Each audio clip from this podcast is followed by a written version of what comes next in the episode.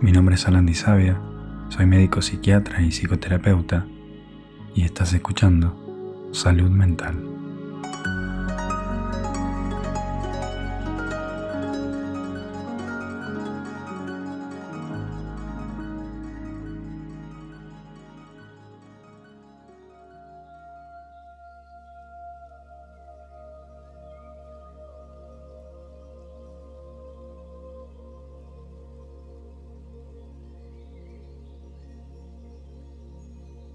Llegará un momento en el que te encontrarás dándote cuenta que no querés seguir viviendo de la manera en que lo hiciste. Y será el momento de entender que siempre vas a cometer errores. Pero que lo importante para empezar a sanar es la interpretación que le des a esos momentos. Todos tenemos muchas creencias que nos impiden ser lo que queremos ser. Cuanto más nos perjudiquen estas creencias, más las ocultamos. Cuando en una experiencia existe un rechazo, es decir, eh, juicios, culpabilidad, miedos, lamentos u otra forma de no aceptación, el ser humano se convierte en un imán que atrae sin parar circunstancias y personas que les hacen revivir esa misma experiencia. Hay quienes reviven la misma experiencia muchas veces en el transcurso de su vida, una y otra vez, una y otra vez. Aceptar una experiencia, como digo siempre, no significa que estemos de acuerdo con la misma. Más bien, se trata de ayudarnos a experimentar y aprender a través de lo que vivimos. Sobre todo, debemos aprender a reconocer lo que nos es bueno y lo que no lo es. El único medio para lograrlo es adquiriendo conciencia de las consecuencias que trae consigo la experiencia. Repito, el único medio para lograrlo es adquirir conciencia de las consecuencias que trae consigo la experiencia. Todo lo que decidimos o no, todo lo que hacemos o no, todo lo que decimos o no, incluso también lo que pensamos y sentimos o no nos trae consecuencias. ¿Te diste cuenta de que cuando le echas la culpa a alguien de algo, esa misma persona suele echarte la culpa a vos de lo mismo? Esta es la razón por la que es tan importante aprender a conocernos y aceptarnos en la mayor medida posible es lo que nos brinda la seguridad de que cada vez viviremos menos situaciones de sufrimiento. A nadie, más que a vos, le interesa decidir hacerte cargo de tu vida en vez de que tu ego te la controle. Sin embargo, hacerle frente a todo esto exige mucho valor, porque inevitablemente tocamos antiguas heridas de nuestra infancia que pueden hacernos sufrir muchísimo, muchísimo. Cuanto más sufrís a causa de una situación o con una persona determinada, desde más lejos viene el problema. Todos tenemos la misma misión al llegar a este planeta. Vivir las experiencias una y otra vez hasta que podamos aceptarlas y ser nosotros mismos a través de ellas. Cuando un bebito nace, pasa por diferentes etapas y, experiencias que van moldeando la personalidad. En una primera etapa, el niño experimenta la alegría de, bueno, de ser uno mismo, ¿no? Y, y no es consciente aún de las limitaciones o las, o las expectativas que otros puedan tener sobre él. Sin embargo, en una segunda etapa, poco tiempo después de nacer, nos damos cuenta de que no podemos ser nosotros mismos sin, digamos, sin recibir el amor, sin recibir eh, la atención, el cuidado de nuestros padres o cuidadores. No podemos ser nosotros mismos. Es decir, si no recibimos estas necesidades básicas, podemos sentirnos abandonados y creer que no somos dignos de amor. En una tercera etapa, si nuestros padres nos critican o ridiculizan por ser quienes somos, empezamos a sentir vergüenza de nosotros mismos, creyendo que hay algo malo o defectuoso en nosotros.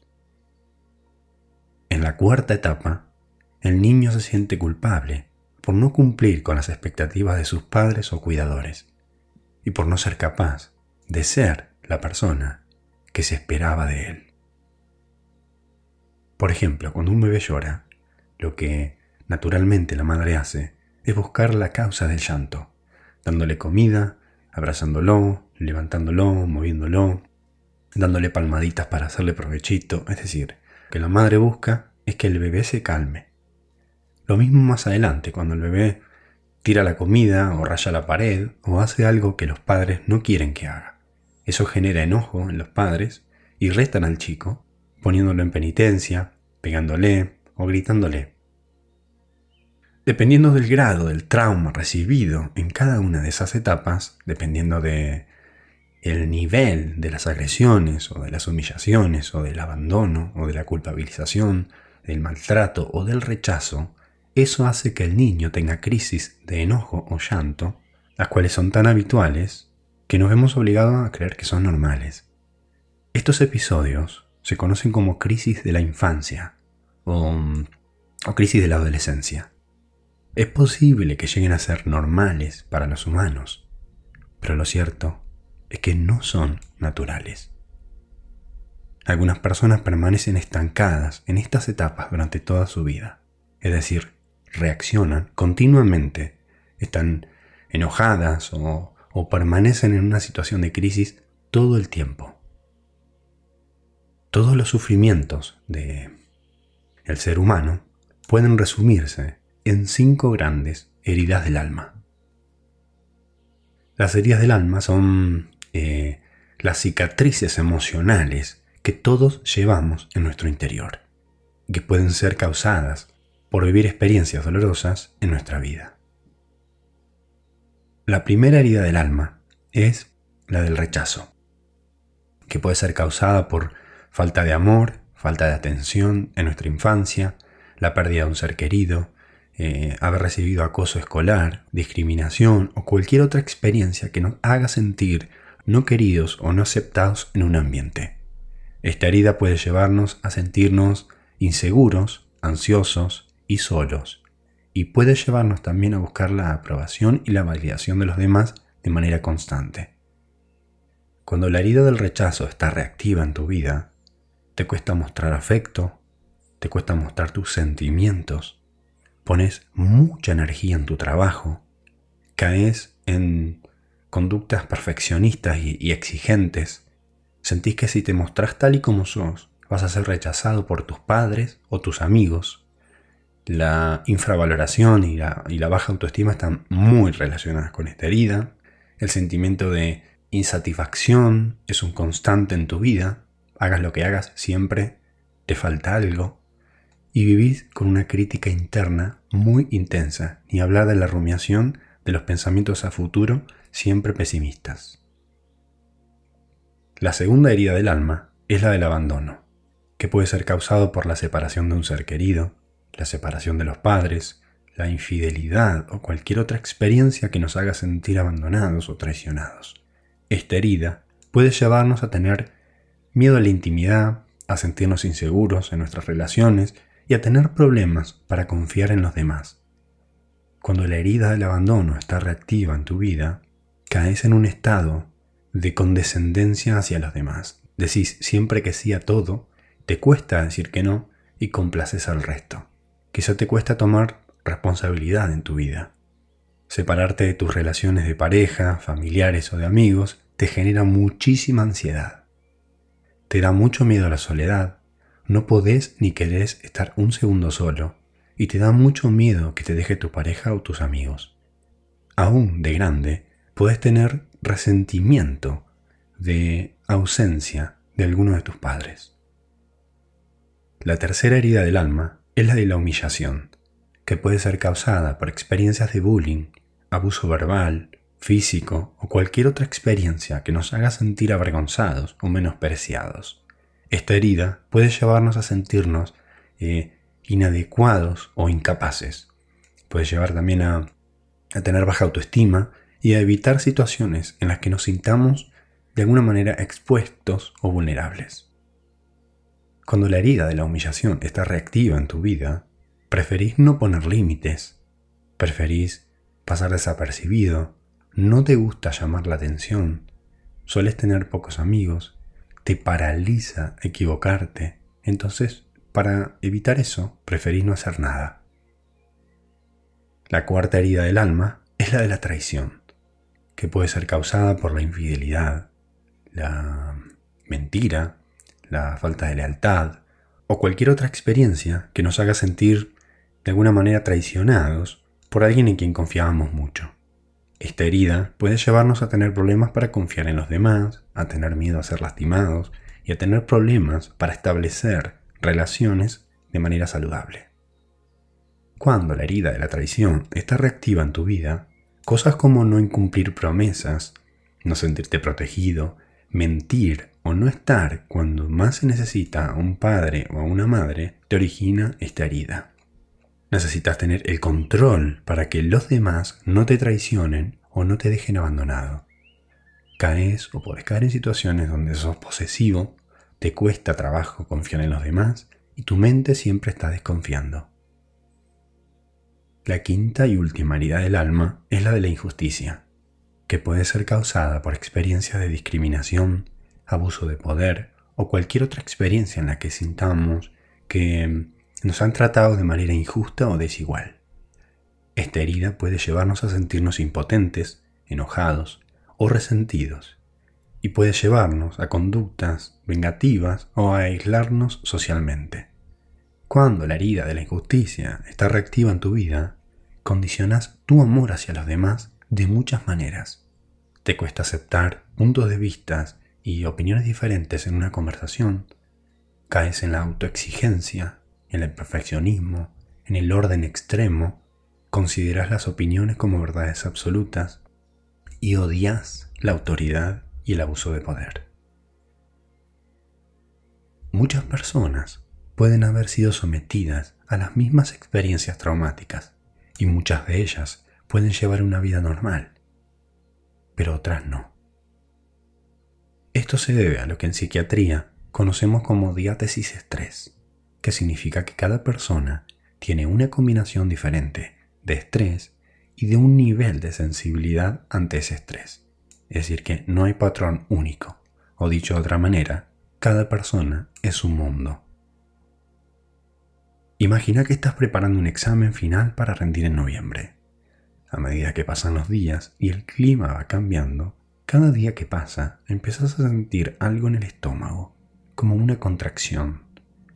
Pero en ese momento no entendés por qué te sentís así y, a qué se debe esa sensación incómoda. Tu amígdala sí lo sabe. Esta estructura que está en el cerebro detectó algo en el ambiente, algo en tu rutina de estudio, algo en las horas que pasas leyendo, tus movimientos faciales, la forma en que madrugás para estudiar y priorizar esa actividad, y la época del año hizo una asociación con una experiencia del año pasado en el que te desaprobaron en un examen en la misma época del año. Y te está mandando la siguiente advertencia. Cuidado, acá hay algo malo que puede pasar en noviembre, aunque no lo puedas explicar conscientemente. Ahora imagínate ¿Cuánto más puede reaccionar la amígdala cuando se ha vivido una experiencia traumática en la infancia y algo la hiperactiva? La amígdala, esta estructura cerebral, está relacionada con el procesamiento de las emociones y la toma de decisiones. También está involucrada en la memoria emocional, lo que significa que puede hacerte acordar eventos emocionales importantes de cualquier momento de tu vida y para siempre. Cuando alguien experimenta un evento traumático, como, eh, no sé, un accidente, un maltrato o un abuso, la amígdala se activa y registra la experiencia como una amenaza. Además de registrar la experiencia como amenazante, te prepara un plan de acción para enfrentarla. cuando ocurre la experiencia traumática, se genera una cascada química que inunda el cuerpo con varias hormonas de estrés diferentes y junto con el sistema nervioso simpático preparan el cuerpo para defenderte de esa situación amenazante. Los eventos traumáticos afectan negativamente la amígdala y hacen que sea más sensible a estímulos que normalmente no serían considerados amenazantes. Si bien contamos con una respuesta que ha sido, eh, podemos decir, naturalmente diseñada para escapar o para defendernos de una situación crítica, en un contexto de maltrato continuo no hay escapatoria. Se mantiene el estrés y el estrés constante produce muchas alteraciones metabólicas y psicológicas. Con el fin de reducir el estrés del trauma que recibe en cada etapa, el niño se resigna y termina por crearse una nueva personalidad para transformarse en lo que los demás quieren que sea. Y es ahí donde empezamos a crear máscaras para integrarnos al mundo en el que vivimos. Empezamos a crear máscaras para empezar a agradar a los demás, para que dejen de juzgarnos, para que dejen de señalarnos, para que empiecen a aceptarnos. Si en nuestra familia de pronto tenemos, qué sé yo, una familia numerosa y nuestros padres o uno de nuestros padres no nos acepta y nos compara con nuestros otros hermanos, empezamos a crear máscaras. Si de pronto nuestros padres nos dicen que no nos quieren porque somos muy rebeldes o porque no nos tomamos, no sé, la sopa o porque los demás varoncitos les gusta jugar al fútbol y a nosotros nos gusta mirar Sailor Moon o los animales, entonces empezamos a construir una máscara para que los demás vean lo que quieren ver en nosotros. Pero todas esas cosas que no expresamos, todas esas frustraciones, toda esa rabia que de pronto queda en nosotros, queda escondida detrás de la máscara. Que a veces no se queda en la adolescencia, sino que se queda con nosotros para toda la vida. Y nos volvemos personas reactivas que constantemente estamos enojadas o en permanente situación de crisis todo el tiempo. Si de pronto estamos pasando por un periodo de plenitud, coherencia entre lo que hacemos, lo que decimos y lo que pensamos, ya estamos esperando lo malo y empezamos a decir, mm, sí, me está yendo bien, pero mm, también me imagino todo lo malo que me puede pasar, o todo lo mm, que puede pasar si me deja de estar yendo bien como me está yendo bien. Y la persona vive siempre pensando lo peor, inclusive cuando todo va bien. Todos hemos conocido personas, más, sobre todo a veces los adultos mayores, que uno dice, el abuelito siempre está muy malhumorado, o está siempre enojado, esa persona que siempre está amargada, esa persona que, que le disgusta todo, esa persona que no le gusta nada, que decís, uy, qué paja esa persona, que no le viene nada bien. Muchas veces, cuando nos damos la oportunidad de conocer a esa persona, cuando nos damos la oportunidad de, de conocer el ser humano que hay detrás de esa persona, en la mayoría de las veces, el viejito choto tiene un dolor. El viejito algo que le enseñó en algún momento en la vida a defenderse. Y esa rabia, y ese mal genio, y esa forma de reaccionar, es una forma de protegerse. Es una máscara. Simplemente se dio cuenta que así se podía defender y que así iba a sufrir menos heridas. Y de alguna forma le iban a afectar un poquito menos lo que le hicieran los demás también creamos la máscara. Cuando alguien dice, bueno, cuando uno dice, hay personas que les chupan huevos todo, hay personas despreocupadas, hay personas que no les importa nada un choto, no les importa lo que pase, no les importa si le causan daño a otra persona, no les importa nada, nada, nada, no les importa nada. También a veces eh, eso es una máscara, que la persona se crea esa máscara de no me importa nada, porque en algún momento le importaban tantas cosas que le dolían tantas cosas que no sabía cómo defenderse. No sabía cómo hacer para que dejaran de doler. Entonces, con la máscara de no me importa nada, ahora me lastiman menos. ¿Y por qué te digo esto?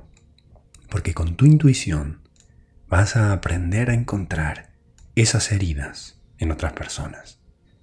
Vas a aprender a ser una persona más comprensiva, porque dejamos de ver a las personas desde la mirada del que juzga, de juzgar y decir, ay, sí, este, yo no me comporto así, ¿cómo se va a comportar de esa manera esa persona? Bueno, vamos a aprender a ser más empáticos y a decir, detrás de cada comportamiento hay algo, hay una razón.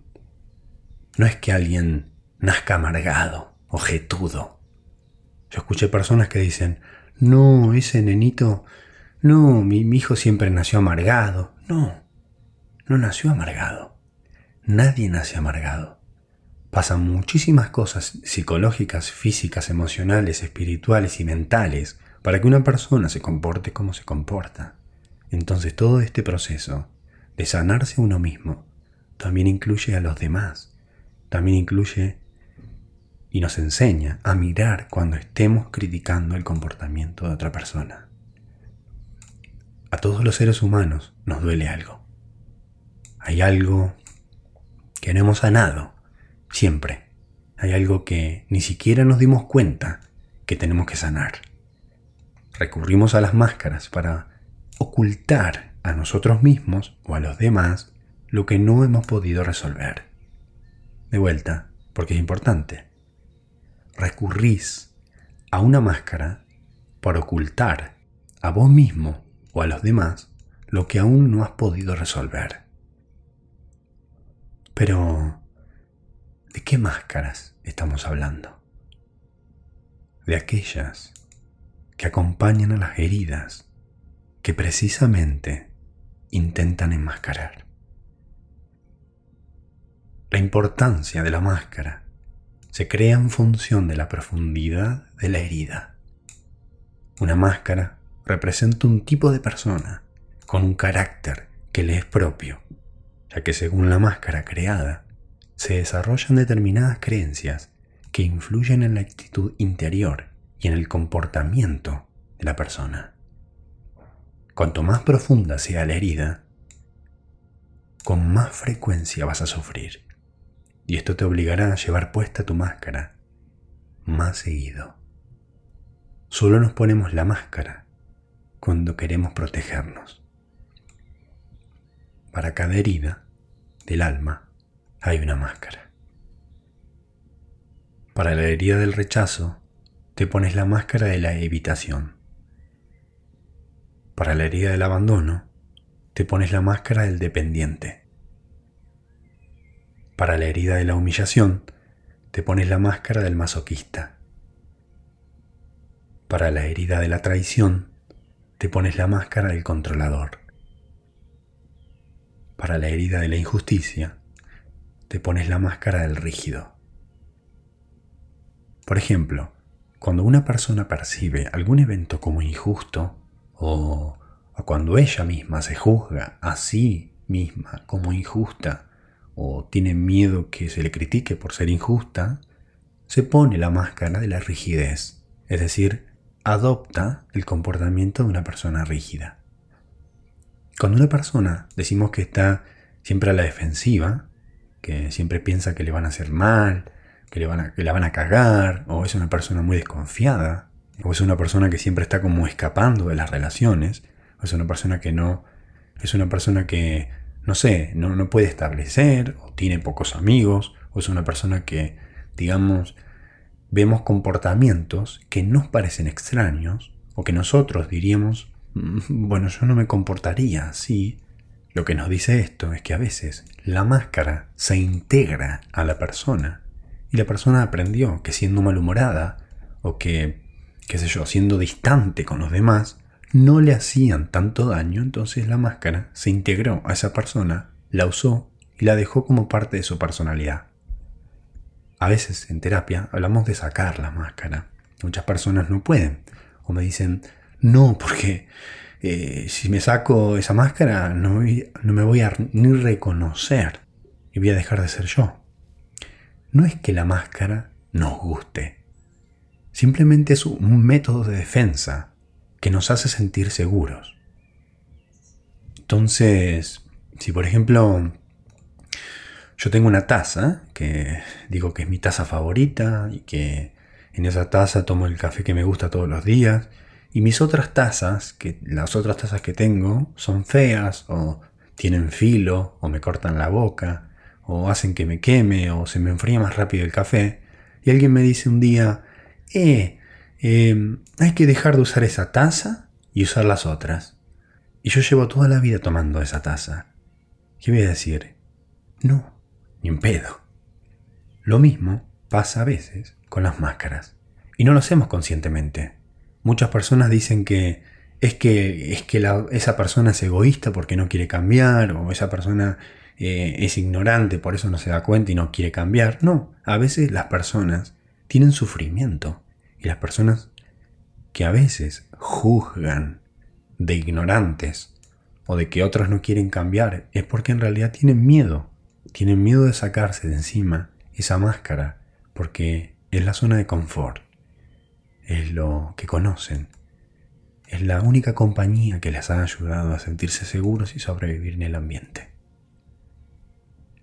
Cuando alguien nos lastima o toca una herida emocional nuestra que no hemos sanado, la máscara aparece para recordarnos que hay algo que debemos observar y sanar, pero sobre todo que debemos entender primero, que debemos reconocer, y ese es el sentido de este episodio. Tus máscaras pueden ser un trabajo muy difícil, ya que tu ego te va a decir que estás bien, que no hay nada que arreglar y que los culpables son los demás, siempre el otro. Cuando aparece ese mal comportamiento, cuando aparece la máscara, muy pocas veces nos pellizcamos y utilizamos la habilidad autoindagación. Oye, y utilizamos la habilidad autoindagación y decimos, mm, acá hay algo que tengo que cambiar o aprender. Hay algo que tengo que mejorar. Hay algo que tengo que prestar atención. No. El ego nos dice, nosotros estamos bien. Nosotros no le estamos haciendo mal a nadie. Y si bien puede ser cierto, nos dice el que tiene que cambiar es el otro. El ego siempre quiere que te quedes donde estés, no le importa si estás sufriendo o no. El que el problema siempre para el ego es de los demás. Cuando yo me encuentro pensando que el problema de mis relaciones lo tienen los demás, ahí es mi ego que me está hablando, es mi ego que no quiere que te saques esa máscara tu ego te dice, no, déjame la máscara porque yo estoy bien. ¿Para qué me la voy a sacar? ¿Para qué vamos a volvernos más indefensos? ¿Para que nos lastimen más? No. ¿Para que jueguen con nosotros? Ni en pedo. Me dejas la máscara, que vos y yo estamos muy bien y que cambien los demás. Y así conocemos personas que se pasan toda la vida siendo las incomprendidas, las dejadas, las que dicen que Todas las parejas los dejan, todos los familiares los cagan, todos sus amigos los traicionan, todo el mundo les hace daño y ellos son solo los pobrecitos que dan lo mejor de sí. Entonces, hay algo que... Mm, hay un trabajo que hacer con el ego cuando te encuentres en esa situación. Todos los seres humanos tenemos algo que arreglar. Nadie es perfecto. O sea, nadie es perfecto. Como yo, Nadie es perfecto, como vos, nadie es perfecto. Todo el mundo se equivoca, pero el ego nos dice que estamos bien. Así como estamos, estamos bien. Entonces, cuando encontremos esa vocecita diciéndonos, estás muy bien, no tenés que cambiar nada, bueno, un pellizco ahí y trabajo de introspección y autoindagación, porque capaz que sí haya algo que cambiar o aprender. Las situaciones repetitivas que experimentás con otras personas, es decir, si tu enojo crece cada vez más, si tu dolor es cada vez más intenso y, y dura más tiempo, te indican que esas situaciones y esa persona en cuestión está activando una herida profunda. Con la disminución de las heridas, te sorprenderás agradablemente descubrir que, poco a poco, volverás a un estado natural de ser y de no adoptar nunca más las personalidades de las distintas máscaras. tus capacidades, tus talentos antes reprimidos por tus miedos van a salir a la superficie. A lo largo de la vida vamos adoptando distintas personalidades para ser queridos, para de alguna manera responder a las expectativas de los demás y a las nuestras, porque tenemos miedo de que nos lastimen. Lo malo, eh, la consecuencia de eso, es que vamos perdiendo de vista nuestra individualidad, es decir, lo que somos de verdad, incluidas nuestras fuerzas y también nuestras debilidades. Es por eso por lo que, al aceptar lo que sos en cada momento, vas a sentir la felicidad de volver a ser vos mismo. Cuando tu corazón, eh, ¿cómo digo esto? nos dirige, dejamos de criticar. Aprovechamos cada experiencia para aprender. Esto es lo que tendrás el placer de experimentar cuando dejes de permitir que tu ego dirija tu vida. Para la herida del rechazo, en lugar de ponerte la máscara y la personalidad del evitativo, vas a experimentar tu gran capacidad de ser eficaz Vas a dejar de querer escapar, de querer dudar sobre si ponerte en tu lugar o no, de considerarte inútil o sin valor. Vas a adoptar nuevos comportamientos y nuevas actitudes que serán más naturales para vos. Vas a tener mucho más aguante y vas a experimentar tu capacidad de trabajar mucho sin estresarte. Tu capacidad natural para crear, inventar e imaginar se va a desarrollar. Aún vas a seguir siendo perfeccionista, obvio, pero sin ser idealista. En vez de obsesionarte con una cosa, con una actividad, y comprobarla varias veces, te vas a permitir realizarla solo una vez.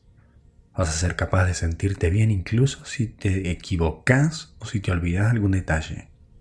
Sobre todo vas a saber que no sos lo que haces. No sos lo que haces. Cuando cometas un error, no pensarás que sos un inútil. Va a pasar lo mismo cuando alguien te critique o te ignore. Te vas a sentir rechazado por un momento, pero después vas a recordar rápidamente que la crítica está vinculada con lo que haces y no con lo que sos. Vas a sentir el placer de descubrir el mundo real porque vas a estar presente. Cuando tengas que explicar algo, no te vas a sentir obligado de dar muchos detalles o de repetir varias veces las cosas para estar seguro de que el otro no rechaza tu idea. Vas a usar mejor tu talento natural para hacer frente a una urgencia gracias a la disminución de tu miedo al pánico. Vas a ser capaz, una vez más, de felicitarte en vez de pensar solo en tus debilidades. Para la herida del abandono, en lugar de ponerte la máscara del dependiente, vas a poder experimentar tu gran capacidad de ser autónomo. No vas a necesitar más el amor de los demás para demostrarte que sos buena persona. Vas a adoptar nuevos comportamientos y nuevas actitudes que serán más naturales para vos. Vas a seguir siendo una persona que pide mucho, obvio, pero ya no lo vas a hacer quejándote o teniendo expectativas. Vas a saber muy bien que si la otra persona no acepta tu pedido, eso no significa que no te quiere. Vas a saber muy bien la diferencia entre complacer y amar. La consecuencia es que ya no te vas a sentir obligado a gustarle a todo el mundo para que te quieran. Vas a poder permitirte decir que no sin tener miedo de perder su amor. Y cuando digas sí, será porque lo querés de verdad. Tus sí van a ser más valiosos. Esto te va a permitir no tener expectativas. No vas a utilizar tu talento como actor con el único fin de atraer la atención de los demás. Vas a saber cuándo es oportuno hacerlo cuando cuentes algo, vas a poder poco a poco simplificar y resumir lo que vas a decir, en vez de alargar tus explicaciones para terminar captando la atención de los demás por más tiempo. Vas a ser cada vez más capaz de tomar decisiones solo, de estar solo, sin necesidad de la aprobación o el apoyo de los demás. Cuando tus seres queridos estén en desacuerdo con tus proyectos o con tus ideas, vas a saber que tienen derecho a no tener la misma opinión que vos o a querer lo mismo que vos. Sobre todo, y muy importante, vas a tener en claro que te aman incluso si no están de acuerdo con vos. Vas a usar tus habilidades artísticas para tu propio disfrute y no para llamar la atención. Vas a seguir prefiriendo tener compañía que estar solo, obvio, pero vas a ser capaz de sentirte bien estando solo. Para la herida de la humillación, en lugar de ponerte la máscara y la personalidad del masoquista, vas a poder experimentar tu gran capacidad de ser sensual, vas a adoptar nuevos comportamientos y actitudes que te serán más naturales para vos. Te vas a dar el permiso para escuchar tus necesidades, ya que tenés la capacidad natural de conocerlas.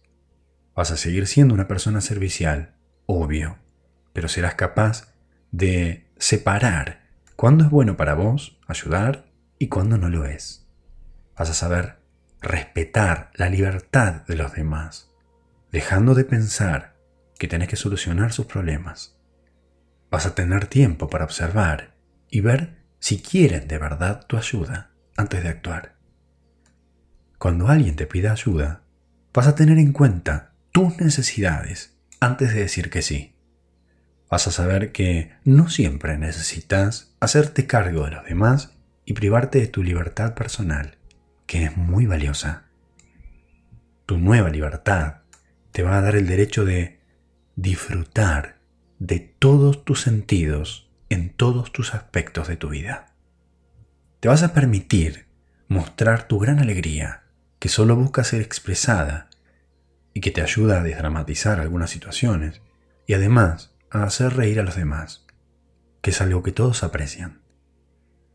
Vas a poder aceptar las curvas de tu cuerpo y poco a poco encontrarás el peso que es mejor para él, incluso si no es considerado normal. Te vas a autorizar a experimentar una hermosa relación amorosa y sexual sin sentir culpa.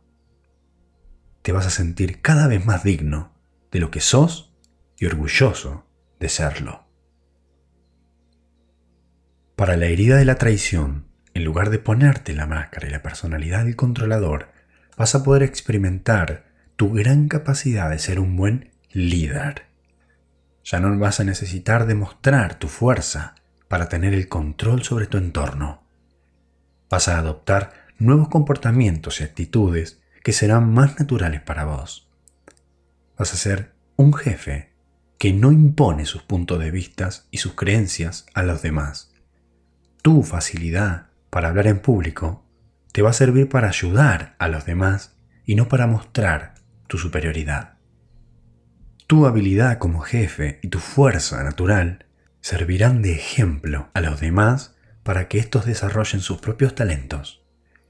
Va a ser mucho más fácil para vos escuchar sus necesidades en vez de querer que ellos escuchen las tuyas. Vas a seguir teniendo la capacidad natural de tomar decisiones rápidamente, obvio, pero ahora te tomarás un tiempo para reflexionar en algunas situaciones. Vas a experimentar más paciencia y menos frustración en presencia de personas que no pueden hacer varias cosas a la vez como haces vos. Vas a saber rodearte de personas a quien delegar tu trabajo. Vas a saber confiar en ellas y sobre todo vas a saber aceptar sus maneras de llevar a cabo una tarea que pueden ser igual de eficaces o más que la tuya. Cuando estés frente a alguien que tenga más talento que vos, no vas a pensar que sos débil. Al contrario, te vas a sentir feliz por poder aprender algo nuevo ahí. Vas a ser capaz de admitir que hiciste algo mal y tus errores. Te vas a sentir incómodo mintiendo y culpando a los demás. Tu encanto natural te va a servir para ser buena persona y no para seducir en un intento de controlar al otro. Te vas a permitir ser vulnerable y admitir tus miedos o tus inquietudes sin creer que sos cobarde. Para la herida de la injusticia, en lugar de ponerte la máscara y la personalidad del rígido, vas a poder experimentar tu gran capacidad de ser sensible. Ya no vas a sentir la necesidad de gustarle a todo el mundo ni de controlarte para ser perfecto con lo que haces y con tu apariencia. Vas a adoptar nuevos comportamientos y actitudes que serán más naturales para vos. Te vas a permitir tomar descansos en el trabajo, incluso si este no está terminado o no es perfecto. Tu perfeccionismo te va a ser útil para llenar de belleza tu vida, algo muy importante para vos. De esa manera, no vas a buscar hacerlo todo perfectamente bien para ser amado o apreciado. Los detalles van a seguir siendo importantes para vos, obvio, pero vas a recordar que todo son experiencias y que la perfección no existe en el mundo material. Tu capacidad de hacer sencillo lo complicado va a estar mejor equilibrada y eso te va a ayudar mucho. Tus explicaciones no van a ser tan cortas porque vas a saber que no todo el mundo tiene tu talento. Tu gran sensibilidad natural se va a expresar cada vez más. Es decir, te permitirás emocionarte e incluso llorar, o también ser capaz de observarte internamente cómo te sentís. Tu entusiasmo natural estará más balanceado tanto en tu relación con vos mismo como en tu relación con los demás. Tu aspecto físico siempre será importante porque buscas la belleza y la perfección, obvio, pero vas a poder estar a gusto incluso si alguien te ve estando desarreglado. Bueno, como puedes ver, hay muchas señales muy llamativas de la sanación de las heridas. Esto que acabo de mencionar, estos comportamientos y actitudes, son también una muy buena guía de objetivos o intenciones por lograr. Por eso la voy a dejar anotada en la descripción de este episodio. Además de todo esto que te digo, al estar más presente en vos y al permitirte hacer lo que sos lo más seguido posible, vas a vivir en un momento presente y vas a estar en contacto con tu yo soy.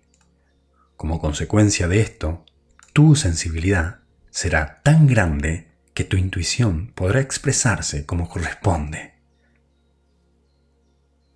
Vas a saber mucho más rápidamente lo que de verdad necesitas.